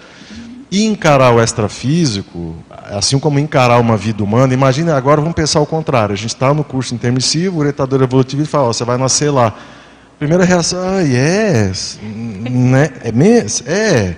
Dizer, às vezes você vai receber a notícia e vai causar um, né? O que vai falar? Né? Eles mostram lá o processo todo, você precisa ir para lá. E aí eu acho que essa maneira de lidar com as, os desafios evolutivos fala muito a favor da consciência ser mais acomodada ou mais adaptada aos desafios que são impostos, né? É, concordo contigo. Eu já tinha pensado nessa coisa da pós-dessoma, da adaptação pós-dessoma, exatamente por isso. Quando a gente dessoma, a gente pode ficar presa aos instintos anteriores, sabe? Aqueles reflexos, né? E uh, a gente tem que lembrar, quando dessomar, que a gente pode fazer a segunda dessoma de forma lúcida, e que pode viver de a fisiologia, ou seja, viver só de psicossoma e mental soma. É uma nova adaptação, é uma readaptação aquilo. Né? Então, eu que queria é... falar, Rosa, nesse, nesse caso que você está falando aí, eu lembrei justamente da questão do reurbanizador na condição de oligofrênico. Né? Alguém perguntou aí a questão da, do serenão. Essa condição é de semiconsciencialidade, provavelmente deve estar vivendo justamente numa condição de consciex, num corpo de consim, é, e adaptado totalmente. Né? Ele está produzindo, é, é, assim, é. poderosamente, né, uma interassistência né, global e está lá naquele corpo totalmente assim debilitado.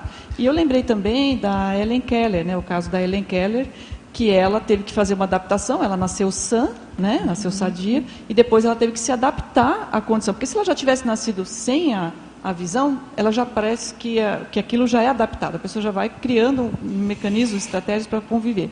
Ela teve que se adaptar. E aí eu pensei justamente, o estudo, né, a questão da Helen Keller, a questão da privação sensorial versus a ampliação extrasensorial. Às vezes ela está privada de uma coisa, ela se adaptou àquilo, mas ela ampliou para não ficar parada. Ela escreveu 37 livros, mesmo na condição que ela estava. Né? Então, assim, é uma coisa para a gente sempre lembrar, levar em consideração. E eu queria comentar em relação ao que o Marcelo falou, dos amigos, né, que ele vê que ficaram, às vezes, para trás alguma coisa. Me surgiu uma ideia que eu venho pensando essa semana, deve ser inspiração aí dos amparadores. Vocês, ele veio assim, né? Vocês precisam ajudar mais uns aos outros. E veio a ideia agora, sentada do lado aqui da Mabel, do verbete que ela escreveu, que é o esclarecimento interpares. Né? Então, às vezes, quando a gente vê a pessoa que está lá do nosso lado, que está parada, ô, fulano, e aí? É o nosso amigo, está lá do nosso lado.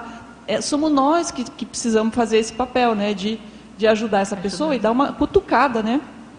Porque outras pessoas não têm autoridade moral, mas a gente às vezes tem, porque a gente tem um rapport com a pessoa, a gente é amigo da pessoa. Então acho que nesse sentido, se cada um fizer isso com seus amigos próximos, né, eu acho que a gente vai tirar muita gente da acomodação e muita gente dessa marasmologia aí. Uma sugestão. É, é, eu só queria acho rapidamente. Que é o Flávio aqui, eu acho que o Flávio. É, mas na pergunta aqui, Rosa, na ah. pergunta do Tá, que se é o, né, a consinha adaptada poderia ser um sinônimo de princípio do começo do, do começo do serenismo. Eu penso que não, necessariamente, porque é um tema neutro. Uhum. É, é, a capacidade de se adaptar. Então, consinha adaptada ao quê? Tem que ver o que que ela está adaptada. Então, Agora, adaptaciofilia aí, é, é ou uma ortoadaptabilidade, alguma coisa assim. Tem que lembrar que ali a adaptabilidade, capacidade de se adaptar. Então, Sim, a minha capacidade o... de me adaptar, eu posso me adaptar mas assim, ó, o seguinte, o, o verbete seguinte, adaptaciofilia, ou Sim, seja, aí é outro. Gosto, aí certo. Já é, já é, é, é que na pergunta ela colocou com sim adaptada. Aham. Aí depende. Só mais uma, uma ah. questão, só para complementar a fala, da, a fala do pessoal aí em relação ao, aos colegas e tal, a gente também tem que tem o outro lado da moeda, que é o julgamento, às vezes, baseado em aparências, né? Então, ah, fulano tá, fulano tá parado fulano não está adaptado. Isso às vezes também a gente tem que ver, averiguar se isso é real ou se não é apenas um, um achismo, uma coisa às vezes até de estereótipo, e às vezes você nem convive tanto com a pessoa para fazer aquele julgamento. Então é importante, eu acho. A questão é mais intraconsciencial. Né? Exatamente. Né? E só mais um, só mais um complemento em relação ao que o Pascolini falou. Que, uh, que ele falou dos colegas que saíram, né, largaram e tal só para fazer o contraponto, não que eu, que eu pense isso. Mas muitas vezes essas pessoas que saem, elas julgam a gente como inadaptados. Então, tem essa subjetividade na hora de avaliar o que, que é uma coisa, uma pessoa adaptada sim, sim. evolutivamente, consciencialmente ou não. Sim. Flávio, depois você, tá? Vai lá, Flávio. É, eu, eu queria só incluir um outro é, elemento aí para a gente pensar como foi trazido, né, a questão da adaptabilidade, a importância disso e tal. É, mas eu queria colocar o fator de idade, né? Idade. Então, por exemplo, o quanto a, a idade da, da Consim influencia na sua capacidade de, de adaptabilidade. então, você vai caminhando, né, ao longo da sua faixa etária, e às vezes isso começa a pesar, vamos dizer eu, assim, né? então, como, como que você é, evita. É, evita não, é que eu já, eu já sou. Eu já sou idoso, eu já sou idoso. Eu já sou idoso, já tô, já tô com um papelzinho tudo para botar no carro, tá maravilha. Olha, aguarde, aguarde, você ainda é? não sabe o que é ser idoso. Então essa, essa, esse fator ele é relevante, então para que a gente possa, existe talvez uma melhor idade né? É claro que tem o processo da Invex e tal, mas existe a melhor idade para que você esteja atento. Naquele momento você tem que investir mais, porque ali você consegue assentar as mudanças e tirar proveito disso, porque às vezes você vai, ou a pessoa vai postergando, postergando, quando chega aquela idade que ele achou que seria melhor, ele já não tem mais condições de fazer e tal. Então o fator da idade é um elemento que talvez possa ser decisivo, né? É, eu acho que não, assim, eu estou falando agora de cadeira, né? Eu, às vezes, eu abaixo a minha cabeça para as idiosincrasias da minha idade, mas eu acho que a gente não pode fazer isso, sabe? A gente tem que enfrentar, é uma adaptação aí que a gente tem que fazer. É claro que o rendimento às vezes cai, mas você tem que levantar a cabeça e seguir em frente. Aquele, aquele blue zone é isso, né? As pessoas elas vivem ah, têm uma longevidade porque elas têm sempre um propósito, elas não param, né? Todo dia se de manhã cuidam, ela, né? tem uma, ela tem algo para fazer, né? Elas não se acomodam. Né? Mas, Rosa, o que, eu, o que eu queria trazer é uma coisa tão óbvia, que na vida a única coisa permanente é a mudança. Isso. Isso os, os filósofos já diziam, uhum. que é, né, é um mote. Enfim, o que eu. Não, não. Esse. Não, esse, nem, a, nem esse, a morte, nem a Essa filosofia aí já foi, já foi derrocada, essa aí já foi erradicada. Mas é, é, a fala do, do Júlio no início também acho importante, por quê? Porque não existe um fim. A, a, esse processo de mudança é infinito, eu penso. Porque sempre vai haver patamares é, que nós temos que chegar. E para que a gente chegue nesse patamar, independentemente do holossoma, do soma, do psicossoma, do mental soma, do energossoma, nós temos que chegar lá. E a gente só chega promovendo mudanças contínuas, algumas menores, outras maiores. O que, que nós temos ao nosso favor? Né? O, o Flávio ali falou do soma, lógico. Eu acho que é inversamente proporcional. O soma vai declinando, nós vamos nos adaptando a, a, a ele, mas ao mesmo tempo o mental soma pode ir se avantajando. Existe uma compensação evolutiva, né? Existe isso, e é necessário que, que a gente consiga reconhecer esse processo. Mas, de uma maneira geral, nós temos um aporte ou uma condição que é o nosso parapsiquismo. Nós tratamos com parafenomenologia. Uma projeção consciente nos faz nos adaptarmos a uma realidade extrafísica diuturnamente. A gente não precisa dessomar, não é, Marcelo, para chegar lá e nos readaptarmos a um processo extrafísico. Então, o, o, a, a escola evolutiva, ela é ela, ela vai nessa batida. Você, através, intrafisicamente, através do seu parapsiquismo, você adapta soma, psicossoma, mental soma, mesologia diferenciada. Então, nós temos tudo a nosso favor. Eu considero esse parapsiquismo, que nós temos essa nossa capacidade a ser desenvolvida e ad eterno, ela vai nos obrigar, entre aspas, positivamente, a nos readaptarmos continuadamente, seja a mesologia intrafísica, extrafísica, ao holopensene, às pessoas ou à nossa própria condição. Você então, me... nós mudamos sempre. Mudamos e, sempre. e mais, é, somaticamente, nós não temos as mesmas células a vida inteira. O nosso corpo ele é. A é, cada 120 dias troca cada, tudo. Então, se no nosso corpo a cada 120 dias muda tudo, como é que fica a nossa consciência? Nós temos que mudar e nos readaptar de uma maneira mais acelerada possível. E só para terminar, de que maneira a gente pode autoavaliar se não está acomodada?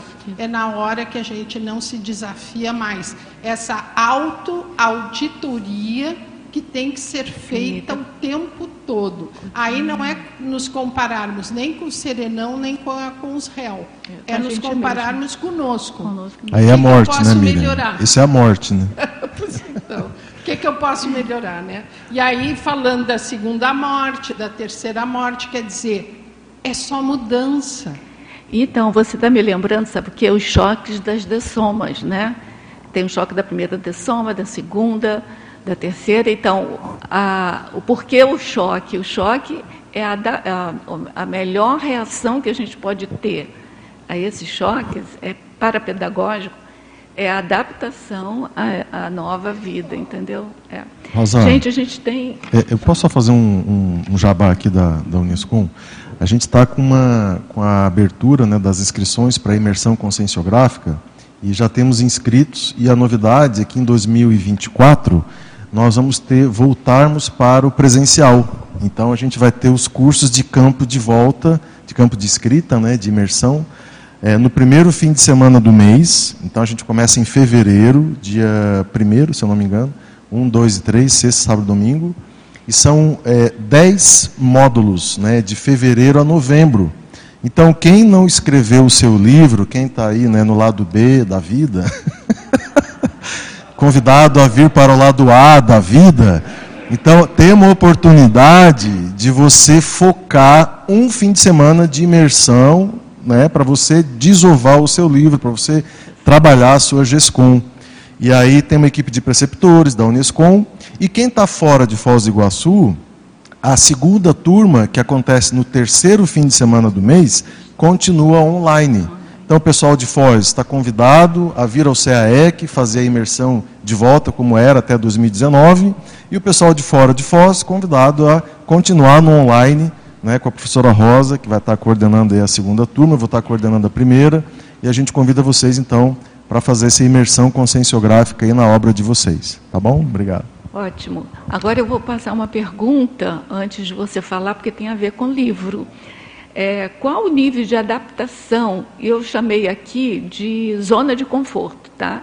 Zona de conforto é neutra e a zona de conforto, como se diz, né? O, o serenão vive em zona de conforto. Então eu imagino que ele também deva ter uma condição de adaptação bastante elevada. Adaptação evolutiva, né, bastante evolu é, é, elevada. Então, falando de livro, qual é o nível de adaptação à condição aqui da CCCI que a gente deve ter para a gente conseguir finalmente é, fazer o nosso livro? É, de, seria o ideal vocês falarem, mas a gente só tem seis minutos. Eu só aqui. queria expor aí, Rosa, que neste caso aí é a questão das produções uh, em paralelo, né? Você pode ter o verbete, Sim. pode ter a tertúlia matinal, então tem várias coisas que você pode ir trabalhando até chegar até também no livro, né? Muito Mas bom. eu só queria voltar rapidamente que aquela questão lá do serenismo que foi comentado, serenismo é um patamar entendível de maior adaptação. Então, nós podemos estar mais ou men menos adaptados também nesse, neste processo. E uma pergunta que eu trago aqui, e também em paralelo, é que até que ponto nós devemos ser, ou somos, auto-imperdoadores, como o Sr. Valdo sempre falou, né? Hétero-perdão, né? ser um hétero-perdoador e um auto-imperdoador nessa questão de adaptação ou acomodação, ou até que ponto pode ser uma autocobrança excessiva também, né? o, o, como é que é o, o limiar dessa análise? Né? Eu estou me autocobrando excessivamente por não estar adaptado às condições ideais que eu vejo, ou eu estou me auto-imperdoando né, em tocar esse barco também? É uma dúvida que eu tenho muito também. Lembra, muito boa lembrança, porque eu acho que o hétero perdoador, eu acho que é o, assim, ser continuamente hétero perdoador é um indicativo de adaptação no sentido de aceitar, de entender o, de entender o, o, o outro, né? Uhum. a outra consciência, que é um dos itens que foi destacado pelo professor Valdo aqui. Não, e, e, e é uma exigência exagerada consigo mesmo pode atrapalhar a, a adaptação. adaptação. Isso. Mais alguém? E o livro? Quem é que pode falar sobre o livro? Ah, fala. Quatro minutos, tá?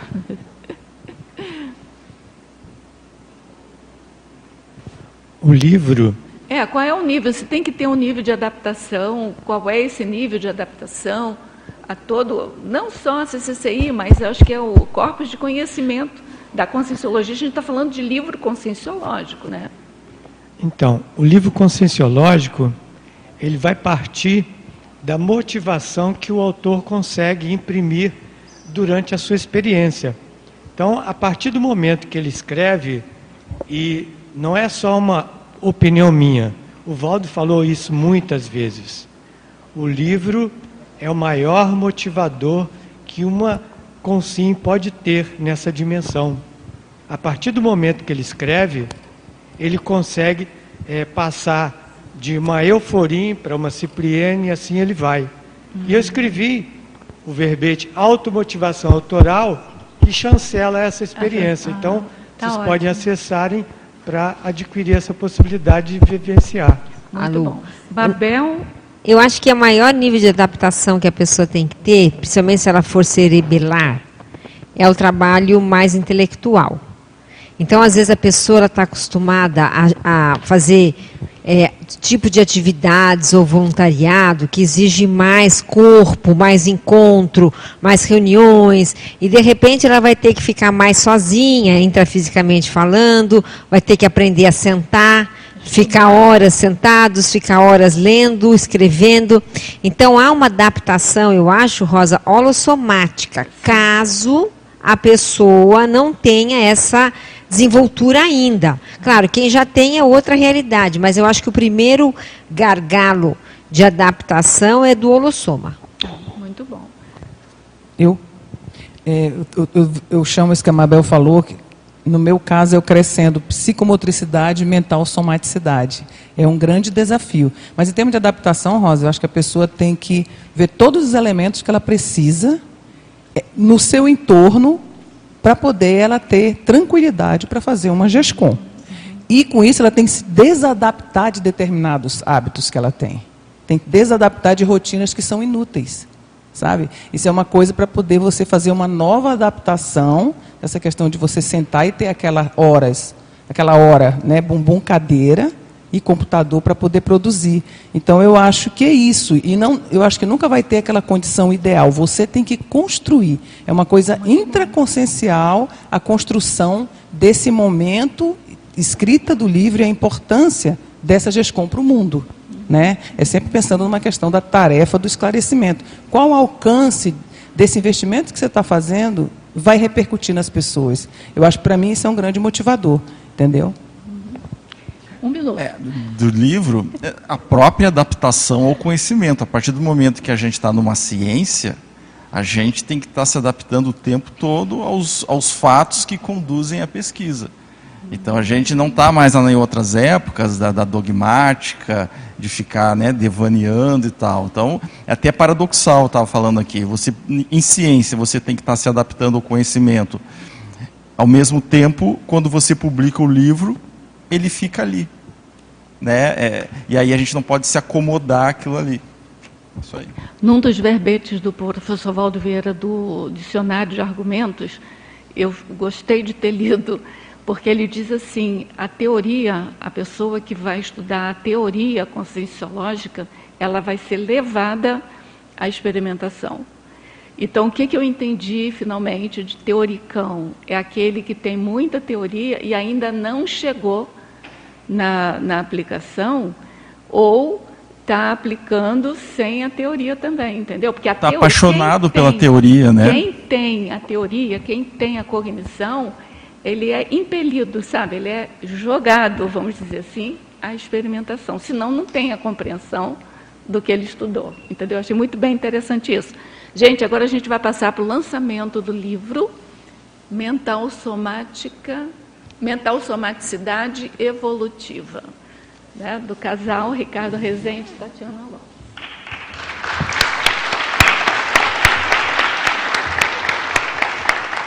Eles já estavam sentados aqui na fila, na fila A, porque eles já são autores, os dois, tá?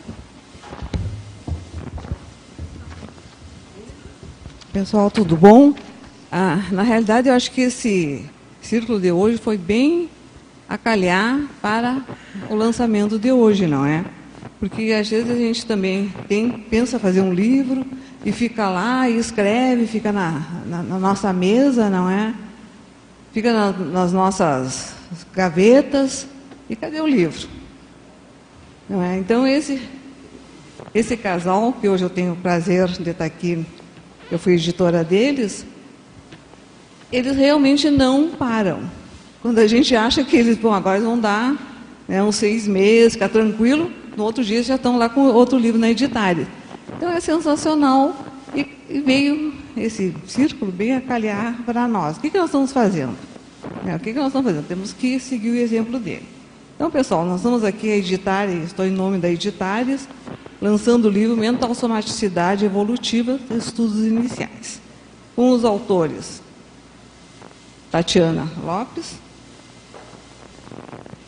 eu e o Ricardo. O Ricardo Dutra Rezende é bibliotecário pela Universidade Federal de Minas Gerais, pós-graduado em Gerenciamento de Projetos Natural de Uberaba, Minas Gerais, autor de artigos, livros conscienciológicos e verbetes da enciclopédia da Conscienciologia. Voluntário das instituições conscienciocêntricas desde mil, de 2000. Possui três livros publicados. Destaco o livro Pensene, que este ano, no primeiro semestre, ele lançou esse livro.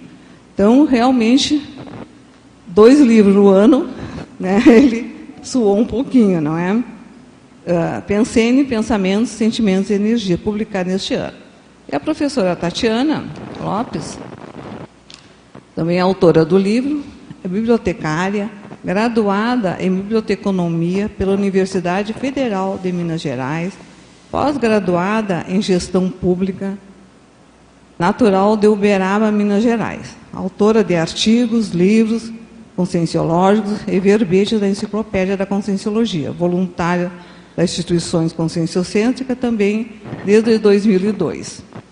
Entre os livros publicados, destaco o Desenvolvimento da Projetabilidade Lúcida, né, que realmente todos nós temos que ter habilidade para a gente saber também como é que acontece extrafisicamente, né? Então, eu passo a palavra aos autores, tá? E para você dar uma palhinha do livro. Obrigada, Nora. Bom dia a todos. É, eu queria começar fazendo uma série de agradecimentos, né? Muitas, o livro a gente não faz sozinho, né? Tem um monte de gente que ajuda a gente a publicar. Né? Então eu queria começar agradecendo o Ricardo, né? Que tanto pela parceria evolutiva, né? Nós estamos há mais de duas décadas juntos e por ter aceito publicar esse livro, né? Essa obra, no díptico evolutivo. A Nora de Rose, cadê a Nora? A Nora, né, que foi a nossa amparadora intrafísica, né, editora do livro, né, nos apoiou aí.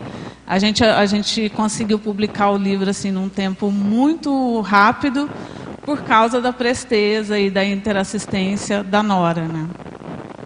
Quero agradecer a Cristina Elvanger né, pela assistência também, presteza. Né, ela era super envolvi, ela é super envolvida né, com os projetos que estão na Editares. Então, o que a gente precisa para agilizar a publicação da obra, a Cristina se movimentou para conseguir. Né? E eu quero pra, pra, parabenizar também pela excelente gestão que a Cristina fez na Editares, né? agora está finalizando a gestão. Então, agradecer né, por essa interassistência que ela faz à CCCI. Né, aos revisores, né, a, o Marcelo Cover, né, que não pôde estar presente, a Neida Cardoso, que está aqui, obrigada, Neida, né, Carlos Moreno, Josiane Vezaro. A gente quer agradecer também aos verbetógrafos, né, a gente, no final da obra, a gente tem uma listagem né, de todos os verbetes que estão publicados sobre a, a área né, da mental somatologia, e a gente usou muitos verbetes na enciclopédia para a gente construir a obra, né. Em especial, eu queria agradecer o professor Valdo Vieira, né, que é o propositor da Conscienciologia, né, da Enciclopédia da Conscienciologia, e exemplo máximo da aplicação da mental somaticidade evolutiva. Né, ele era um exemplo para todos nós, continua sendo. Aos amparadores extrafísicos, né, pelo suporte inspiracional, energético, interassistencial, né, para a materialização desse díptico. Né, a gente vê assim que sem essa assistência fica muito difícil a gente dar continuidade às publicações que a gente precisa fazer. Eu queria agradecer também aos amigos evolutivos que estão aqui presentes, estou gravando aqui na minha memória, cada um deles né, que estão aqui, né, é, por vir comemorar com a gente mais essa vitória evolutiva. Né. E lembrar que essa obra é fruto do esforço conjunto, né, meu e do Ricardo, e resultado concreto do nosso duplismo evolutivo. Então a gente quis é, trazer uma obra para consolidar na nossa memória todo esse esforço que a gente vem fazendo em conjunto. Né? Uh, a gente precisou publicar individualmente três obras cada um para a gente ter estofo né, de escrever uma obra em conjunto. Né? Então essa obra ela representa essa síntese né, do nosso duplismo. Inclusive, né, um dos capítulos do livro, né, quem quem tiver interesse de ler a obra, um dos capítulos a gente fala justamente sobre o duplismo mental somático, né, que é uma característica, eu acho que muito forte do nosso duplismo.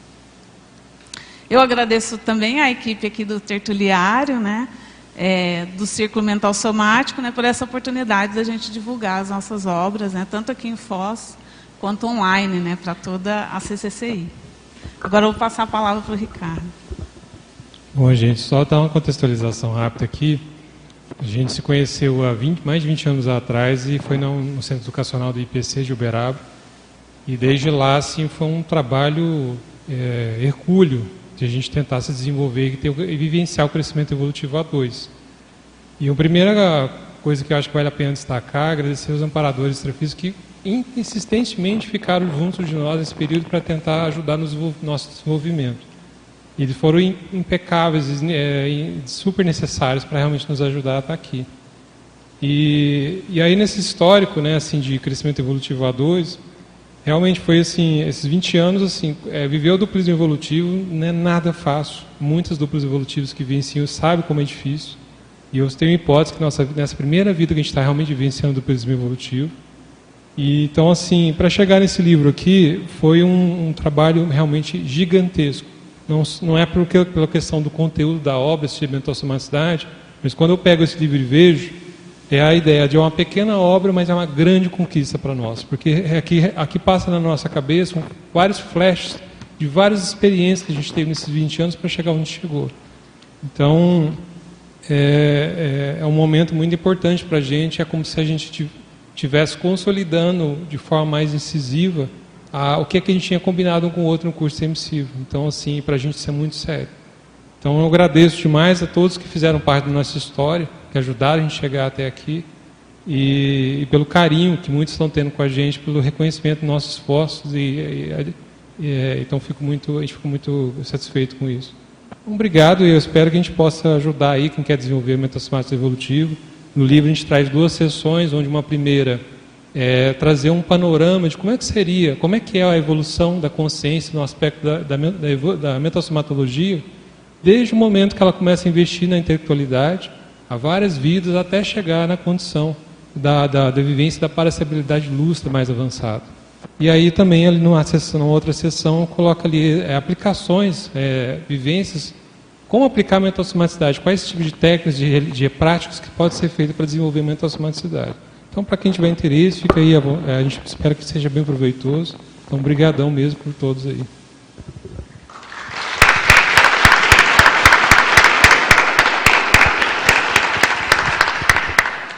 Bem, pessoal, então convidamos a todos para, na, na, na entrada do tertuliário, eles estão autografando o livro e também para ter um momento né, de vocês conversarem com o autor, um momento do coffee break lá. Então estão todos convidados e se quem não chegou ainda no circo e quer participar, que venha também para nossa turma, tá? Muito obrigada.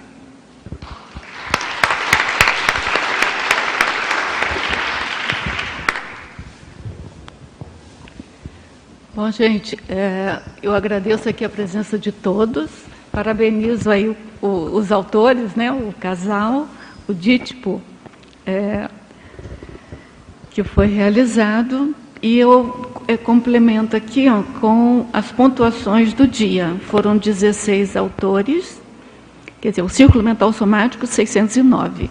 Foram 16 autores, 39 presentes, 60 telecirculistas e 240 acessos online. E aguardamos todos vocês no próximo sábado, no mesmo horário, para o próximo Círculo Mental Somático.